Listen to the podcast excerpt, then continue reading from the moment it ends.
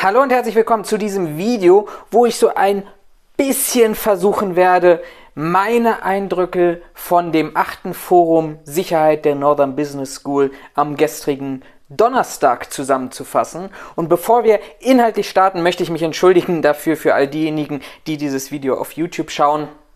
Für jetzt nicht unbedingt die Qualität, die ihr vielleicht von mir gewöhnt seid, aber nichtsdestotrotz ähm, nach der doppelten Fahrzeit mit der Deutschen Bahn von Hamburg nach Berlin im ICE dachte ich mir, heute soll mal die Botschaft wichtiger sein als vielleicht das Setting drumherum, was ihr gewohnt seid. Ja, am gestrigen Donnerstag, am 23. Februar, hat das achte Forum Sicherheit an der Northern Business School stattgefunden und für mich standen da zwei Themen wesentlich im Vordergrund.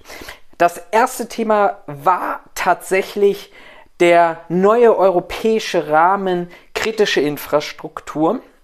Und das zweite Thema war die UEFA Euro 2024 in Deutschland in zwei Jahren, beziehungsweise, ja, doch in zwei Jahren, kann man schon so sagen. Starten wir mal mit der kritischen Infrastruktur. Und wer so ein bisschen die Nachrichten und die Medien in den letzten Wochen verfolgt hat, ganz spezifisch sicherlich auch bei dem Thema Deutsche Bahn, aber auch wenn ich an die Lufthansa denke oder andere Ereignisse, der wird festgestellt haben, kritische Infrastruktur ist in Deutschland mangelhaft geschützt auf der einen Seite, auf der anderen Seite vielleicht auch deshalb mangelhaft geschützt, weil die Rechtslage nicht existiert. Ja, fangen wir mal bei dem europäischen Rahmen an. Ähm, ich werde sicherlich nicht so in Detail gehen, ins Detail gehen, wie es am gestrigen Vortrag war, aber ich möchte mal so ein paar Schlaglichter mitnehmen, die uns alle, zumindest diejenigen, die in der privaten Sicherheitswirtschaft unterwegs sind, beschäftigen wird. Was passiert? Der eine oder andere hat das Gesetzgebungsverfahren rund um das Kritis-Dachgesetz in Deutschland mitbekommen. Und im Rahmen dieses Gesetzgebungsverfahrens heißt das nichts anderes, als dass jetzt die Deutschen plötzlich auf die Idee gekommen sind, Mensch, jetzt müssen wir aber mal was machen. Ganz im Gegenteil, sondern es gibt eine neue europäische Richtlinie, die dazu führt, dass wir das in nationales Recht umsetzen müssen.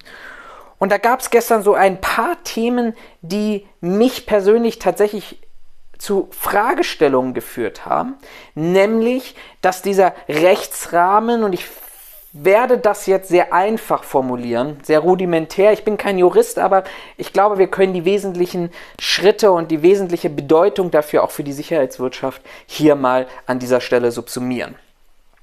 Dieser Rahmen der kritischen Infrastruktur in Europa wird dazu führen, dass wir nicht mehr nur noch über die knapp 1700 Unternehmen der kritischen Infrastruktur, also diejenigen Unternehmen, die tatsächlich für die Daseinsvorsorge in Krisen, Katastrophen und Ereignisfallen zuständig sind, wie wir sie heute haben, ab einem Schwellenwert von einer Betroffenheit von 500.000 Personen betreffen, sondern dieser Rahmen wird weiter gespannt werden. Und dieses Weiterspannen, wo man noch nicht so ganz weiß, wie das in Deutschland nachher umgesetzt wird, kann dazu führen, dass wir von diesen 1700 Unternehmen, wo heute vielleicht Atomkraftwerke dazugehören, Deutsche Bahn, Versorger, ähm, gegebenenfalls vielleicht auch kommunale Wasserbetriebe, kommunale Abfallwirtschaft aufgebläht wird auf eine Zahl, wo Experten sagen, naja, wir reden dann zukünftig vielleicht über 10 bis im Maximum 40.000 Unternehmen der kritischen Infrastruktur. Und dieser Rahmen, diese Richtlinie, diese europäische Richtlinie ist tatsächlich an dem Punkt, dass sie den Unternehmer stärker in die Verantwortung ziehen will. Nämlich der ist zukünftig auch mit dafür verantwortlich, dass praktisch ja, Gefahren, die eingreifen sollen in die kritische Infrastruktur, ähm, erkannt werden, durch Präventivmaßnahmen ähm, vor, vorgebeugt wird, aber gleichzeitig eben auch durch aktive Maßnahmen verhindert wird. Gleichzeitig ist es so, dass natürlich auch den europäischen Behörden auferlegt wird, diese kritische Infrastruktur zu schützen. Und das wird vor allem bei dieser Anzahl, über die wir jetzt reden, über dieses Maximum, wo jetzt auch Medien, Kultur und Zeitungen dazu kommen, ähm, da die ganz große Fragestellung ist auf der behördlichen Seite, wer soll das denn eigentlich tun? Aber eben auch, und das ist das Risiko, was ich sehe, auf der privaten Seite dort gefragt wird, naja, wie soll das denn getan werden? Wenn wir uns die heutige Gesetzgebung zur kritischen Infrastruktur anschauen, dann werden wir feststellen, dass wir uns sehr, sehr stark und eigentlich fast ausschließlich in dem Bereich der IT-Sicherheit, des IT-Sicherheitsmanagement bewegen. Das heißt, wir haben heute schon über das BSI eine Gesetzgebung, die dazu sagt, naja, du bist als Unternehmen der kritischen Infrastruktur verpflichtet, IT-Sicherheitsmaßnahmen zu implementieren, die zu monitoren, sich auditieren zu lassen und davon abgeleitet dann eben auch bei Ereignissen bestimmte Meldeprozesse einzuhalten. Wenn wir diesen Schritt weitergehen und in Zukunft nicht nur über IT-Security reden, sondern das noch ergänzen durch physische Sicherheitsmaßnahmen, wo Deutschland nicht drum herum kommt, europäisches Recht in nationales Recht umzusetzen, dann kommen wir vor eine ganz, ganz große Herausforderung. Nämlich auf der einen Seite die Fragestellung, wer soll es tun? Und auf der anderen Seite natürlich auch, wer kann es denn letztendlich tun? Fangen wir mal auf der behördlichen Seite an. Bei der behördlichen Seite werden wir das Problem bekommen, dass wir nicht wie in den USA beispielsweise mit dem FBI eine Bundespolizeibehörde haben, die ausschließlich für Unternehmen der kritischen Infrastruktur zuständig ist und eben auch mit diesem Personal ausgestattet ist. In Deutschland haben wir auch heute schon das Problem, was diverse Ereignisse aus der Vergangenheit gezeigt haben, dass wir ja beispielsweise bestimmte Einrichtungen der kritischen Infrastruktur haben, denen per Gesetz eine Behörde zugewiesen wurde. Zum Beispiel bei Bundespolizei nach dem Bundespolizeigesetz, nämlich für die Eisenbahn des Bundes, was aber nicht alle Eisenbahnen inkludiert, sondern im Wesentlichen kann man sagen, die Infrastruktur der DB Netz AG und den ähm, EVUen, die ähm, auf dieser Infrastruktur fahren.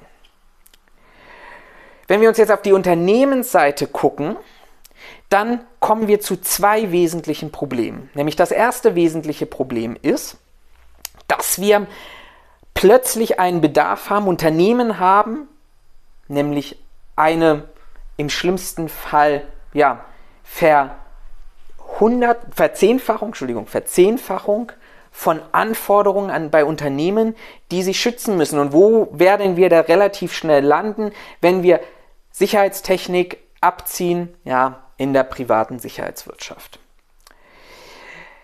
Das führt uns natürlich zu wesentlichen Problemen, sehr, sehr wahrscheinlich. Die Sicherheitswirtschaft, und das sieht man schon in den Kommentierungen der Kritis-Dach-Gesetzgebung, hat natürlich ein massives Interesse daran, dass wir eben in diesem Bereich auch als private Dienstleister stärker Fuß fassen. Wie das in der Gesetzgebung nachher aussehen wird, das ist heute alles Spekulation, weil die Bundesregierung bis 2024 Zeit hat, diese Gesetze eben in nationales Recht umzuformulieren. Aber spinnen wir jetzt einfach. Schauen wir uns die Sicherheitsbranche heute an, dann wissen wir heute schon, dass wir Tausende von offenen Stellen haben, die nicht durch Personal besetzt werden können. Skalieren wir das jetzt mal 10 beispielsweise, dann können wir sehr, sehr stark davon ausgehen, selbst wenn wir Sicherheitstechnik implementieren aus den unterschiedlichsten Arten und Weisen, dass wir an die Grenzen des Personalbedarfs haben. Wir haben ja keinen Fachkräftemangel in der Sicherheitsbranche, sondern wir haben ja einen Personalmangel. Das heißt, es kommen nicht mehr Leute nach, die eben ein bestimmtes Interesse, vielleicht auch ein in sich mitbringendes Interesse haben, in dieser Branche zu arbeiten. Wir alle wissen, das sind dann auch in Themenbereichen, wo wir über Lohnstrukturen sprechen, aber eben auch über ganz klassische und einfache Anforderungen, wie beispielsweise, dass uns das Personal fehlt. Ob wir dafür eine Lösung haben, das bezweifle ich. Der zweite Punkt ist, wenn wir uns diesen europäischen Rechtsrahmen anschauen, dann sind wir plötzlich in einem Bereich, wo wir eine Zielstellung dieser EU-Richtlinie haben, dass nämlich die kritische Infrastruktur sich in das Geflecht der inneren Sicherheit der Europäischen Union einbinden lassen soll. Das heißt also, die Verantwortung und der Druck steigt und die Zielstellung, wenn wir uns über Ereignisse in der Vergangenheit Gedanken machen, die eben nicht auf Unfälle sich beziehen, wie beispielsweise der komplett IT-Ausfall der Lufthansa in der vergangenen Woche, dann müssen wir uns auch plötzlich über neue Angriffsszenarien Gedanken machen. Denn die kritische Infrastruktur, und das zeigen dann eben auch vor allem Cyberangriffe von ja, nicht befreundeten Regierungen aus dem Ausland, zeigen, dass offensichtlich dort ein Mechanismus gefunden wurde, stark in die deutsche Wirtschaft einzugreifen. Das heißt, wir haben heute und wir bleiben bei der Annahme, dass das private Sicherheitskräfte machen sollen. Ein Paragraph 34a, der sich in dem letzten Jahrhundert nicht wirklich verändert hat. Alle, die jetzt aufschreien werden und sagen werden, ja, aber wir haben doch eine Sachkunde und wir haben doch eine Unterrichtung dafür bekommen. Ja, haben wir, aber seien wir mal ehrlich, das ist keine Raketenwissenschaft.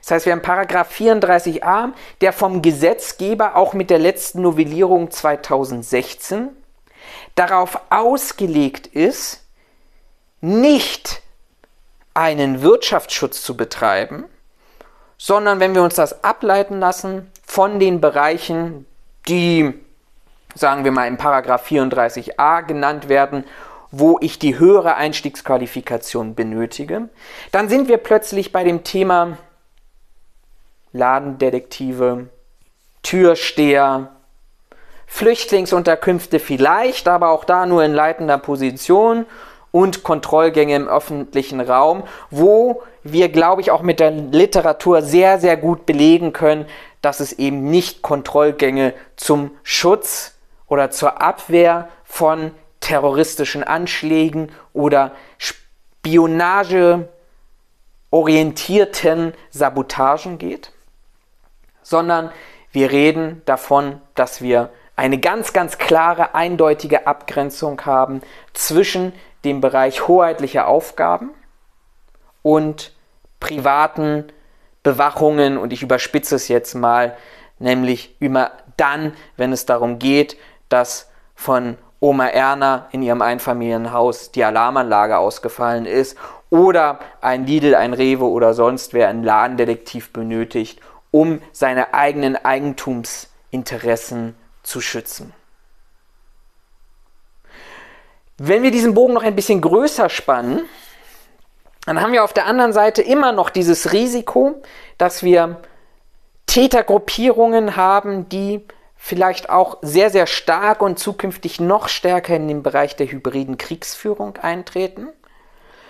Aber wir nach Waffenrecht, und das soll jetzt kein Appell dafür sein, das Waffenrecht zu liberalisieren, sondern das soll ein Vergleich dafür sein, dass ich einem Täter dann jemanden entgegenstelle, der einen 72 Fragen umfassenden Multiple-Choice-Test und eine 15-minütige mündliche Prüfung, wenn überhaupt, bewältigen musste, um das zu schützen. Ihr merkt, das ist tatsächlich ein Problem. Und dieses Problem wird langfristig dazu führen, dass wir offensichtlich auch darüber reden müssen, wie wir ein anstehendes Sicherheitsdienstleistungsgesetz anpassen müssen. Und dass wir darüber reden müssen, wie wir die Branche attraktiver machen, nämlich dass aus diesem Personalmangel, den wir heute haben, vielleicht im ersten Schritt ein wirklicher Fachkräftemangel entsteht und in einem zweiten Schritt tatsächlich Leute die private Sicherheitswirtschaft als attraktiven Arbeitgeber wahrnehmen. Wenn wir uns jetzt wegbewegen von diesen ganzen Problemen der kritischen Infrastruktur hin zu dem zweiten für mich sehr, sehr spannenden und interessanten Bereich der ähm, UEFA Euro 2024, dann werden wir sehr, sehr wahrscheinlich dort dieses Problem, was ich gerade angesprochen habe, vor einer Kritis-Gesetzgebung tatsächlich auch erleben. Denn der Vertreter der UEFA Euro 2024 sagte gestern sehr, sehr eindeutig, dass die Erwartung der UEFA oder des, der deutschen UEFA Euro 24 GmbH tatsächlich ist, dass wir in Teilen das Personal, das wir heute in Stadien zu klassischen Fußball-Bundesligaspielen einsetzen, vervierfachen. Er sprach von Zahlen, wo wir dann so ab 2500 Kräfte pro Spiel reden. Und das bei Personalmangel. Und das nicht nur bei Personalmangel, sondern dass wir eine ähnliche Situation haben wie vielleicht bei der WM 2016, dass wir nebenbei unglaublich viele Parallelveranstaltungen haben, die dafür sorgen werden, dass auch hier der Kräftebedarf steigt. Und das ist die Frage, wie wir das umsetzen wollen. Wir erleben Lohnverhandlungen oder haben Lohnverhandlungen erlebt, wo es darum ging, die Löhne der Mitarbeiter zu drücken, also Attraktivität nicht zu steigern. Wir haben eine Corona-Pandemie hinter uns, wo die Sicherheitsdienstleister es nicht geschafft haben, ihr Personal zu halten. Ganz im Gegenteil, wo Sicherheitsdienstleister bewusst die Kräfte entlassen haben, die sie vielleicht qualifiziert haben nach den DFB-Richtlinien für Ordner im Stadion, die abgewandert sind in andere Branchen, wo es auch heute eine Studienlage dazu gibt, dass diese Personen sehr wahrscheinlich nicht mehr so schnell wieder zurückkommen werden, weil sie festgestellt haben, dass es andere Bereiche gibt, wo man eben auch mit einer niedrigen Einstiegsqualifikation mit offenen Armen empfangen wird und die krisensicherer sind, als es die Branche von sich selber vielleicht immer wahrnimmt. Das heißt, aus meiner Sicht steuern wir gerade auf eine Personalapokalypse zu, die die Anforderungen an das Personal vielleicht steigert, aber wo wir diesen Bedarf wo wir diese Ressourcen am Arbeitsmarkt oder zumindest bei den Arbeitslosenzahlen, die wir haben, und da rede ich gar nicht über die Kritik rund um das Bürgergeld und die vielleicht nicht so geschaffenen Anreize damit, sondern da rede ich um über ganz klassische Fakten an dieser Stelle. Und das hat mir tatsächlich gestern sehr, sehr stark zum Nachdenken gegeben. Nicht nur, dass wir auch bei der UEFA die Anforderung haben, Masse statt Klasse, sondern dass wir in einer sich ständig verändernden ähm, Welt leben, die immer dynamischer wird, wo es immer dynamischere Anforderungen gibt, wo wir es nicht geschafft haben, mit der Gesetzgebung und, ich wiederhole mich an dieser Stelle, der Attraktivität der Branche, dieses Personal an uns zu binden.